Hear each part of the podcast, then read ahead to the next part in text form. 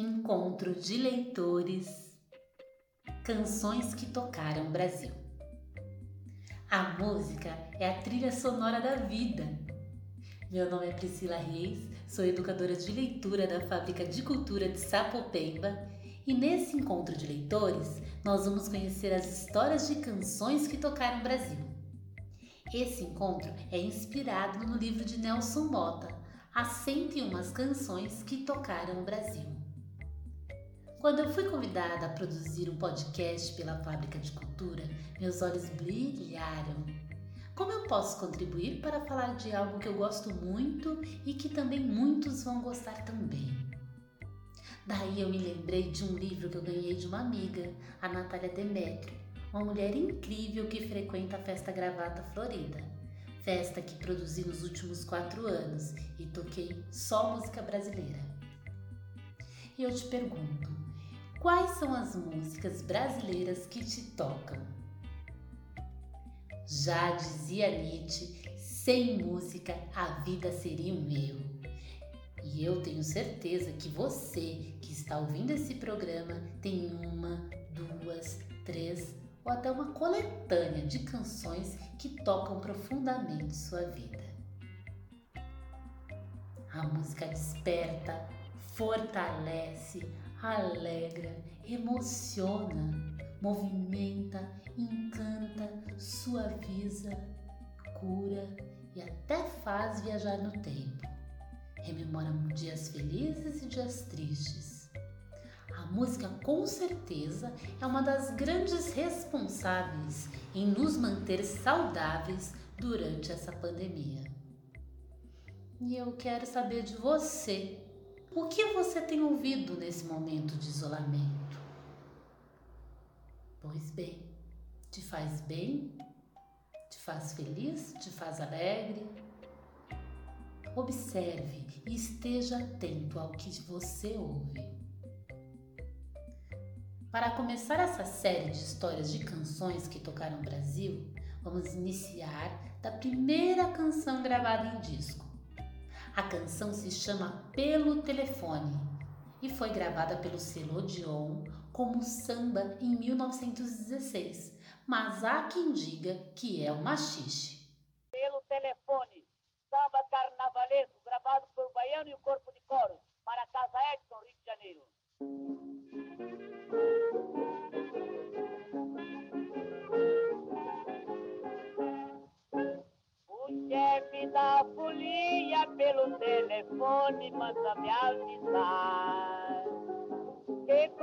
alegria não se questione para se brincar. Ai, ai, ai, é deixar mágoas pra trás, o oh, rapaz. Ai, ai, ai, fica triste se é capaz de. Ai, ai,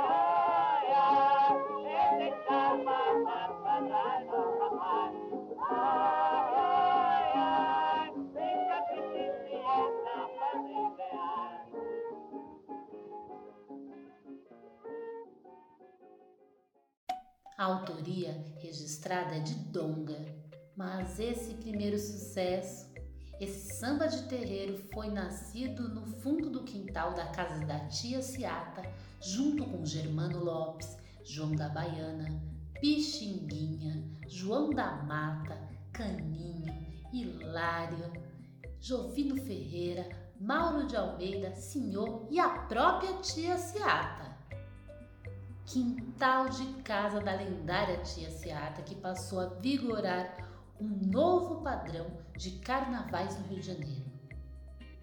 Mas na roda de improviso, na qual a composição nasceu, muita gente não gostou da esperteza do Donga, que registrou a música na Biblioteca Nacional como sua autoria e de Mauro de Almeida.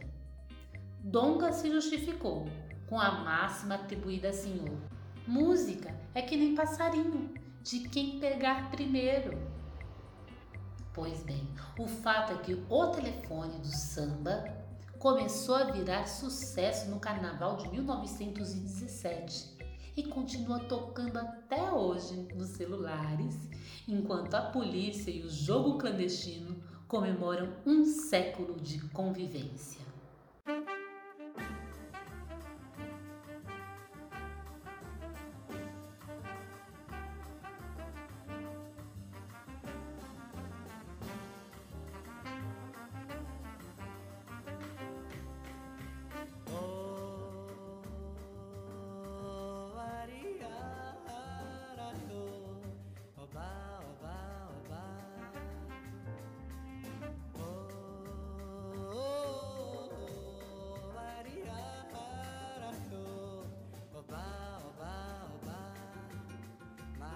Que nada. Sai da minha frente, eu quero passar. Pois o samba está animado, que eu quero é sambar. Esse samba que é misto de maracatu. É samba de preto velho, samba de preto tu. Mas que nada, um samba como esse tão legal. Você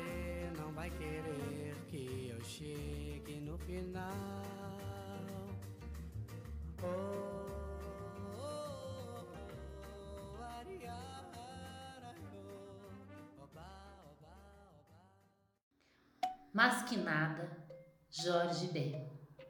Lançado em 1963, apresentando-se como um misto de maracatu, este samba de preto velho promoveu uma revolução pacífica e festiva na canção brasileira.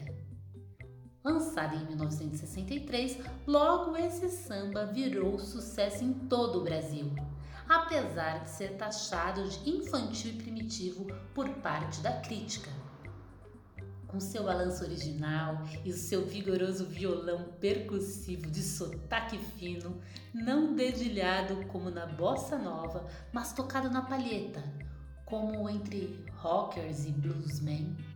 Jorge Benjor, ainda conhecido como Jorge Ben, abriu novos caminhos para a música popular. Num momento em que a bossa nova já dava sinais de esgotamentos no Brasil. Uma volta às raízes que apontava para o futuro.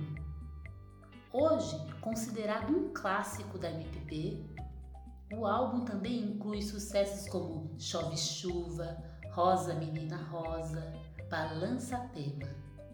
Mas foi mais que nada que melhor sintetizou o esquema novo de Jorge Ben. Com a espetacular versão de Sérgio Mendes, a música se tornou sucesso nos Estados Unidos e uma das músicas mais regravadas do mundo. Desde a diva do jazz Ella Fitzgerald ao grupo Black Eyed Peas em 2016.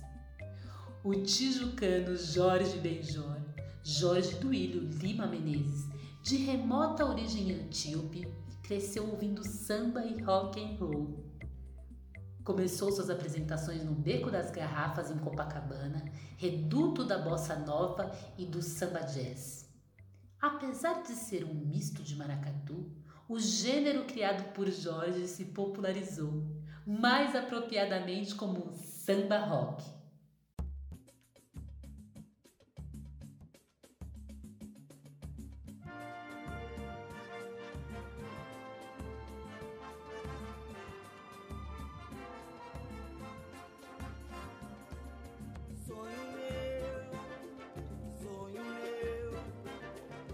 Buscar quem mora longe.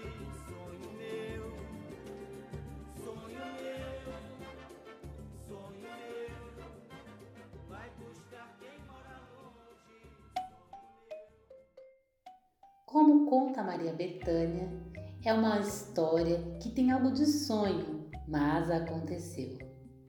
Em 1978, buscando canções para o seu novo disco, Maria Bethânia conheceu Ivone Lara na casa da violinista Rosinha de Valença, em Copacabana. Na saída, caminhando para a porta, depois de ter mostrado alguns de seus sambas inéditos, Dona Ivone Lara cantarolou uma pequena melodia que atraiu a atenção da baiana. Já então lendária compositora, a primeira mulher a ser aceita na ala dos compositores de uma escola de samba, a Império Serrano, explicou que tinha apenas era só um trecho, tinha versos iniciais. Sonho meu, sonho meu, vai buscar quem mora longe, sonho meu. Pois bem, Betânia ficou encantada. No mesmo dia que chegou em casa, Dona Ivone Lara ligou para seu parceiro, Délcio Carvalho, e o chamou para completar o samba que iria se tornar um dos maiores sucessos daquele ano. Gravado depois um dueto com Gal Costa, Sonho Meu brilhou no álbum Alibi, e logo caiu na boca do povo como um samba romântico e apaixonado, mas com uma letra que fazia referência a muitos exilados que só puderam voltar ao Brasil após a lei da anistia em agosto de 79. O sucesso abriu as portas para Dona Ivone, que tinha se aposentado como enfermeira especialista em terapia ocupacional por muitos anos da equipe da doutora Nise da Silveira, a pioneira no uso da arte como tratamento psiquiátrico. Graças a Sonho Meu, assinou o contrato para gravar seu primeiro disco solo, Samba, Minha Verdade, Minha Raiz, e pôde se dedicar de corpo e alma à carreira de cantora. Outro sonho que virou realidade. E por hoje é só, meus caros ouvintes.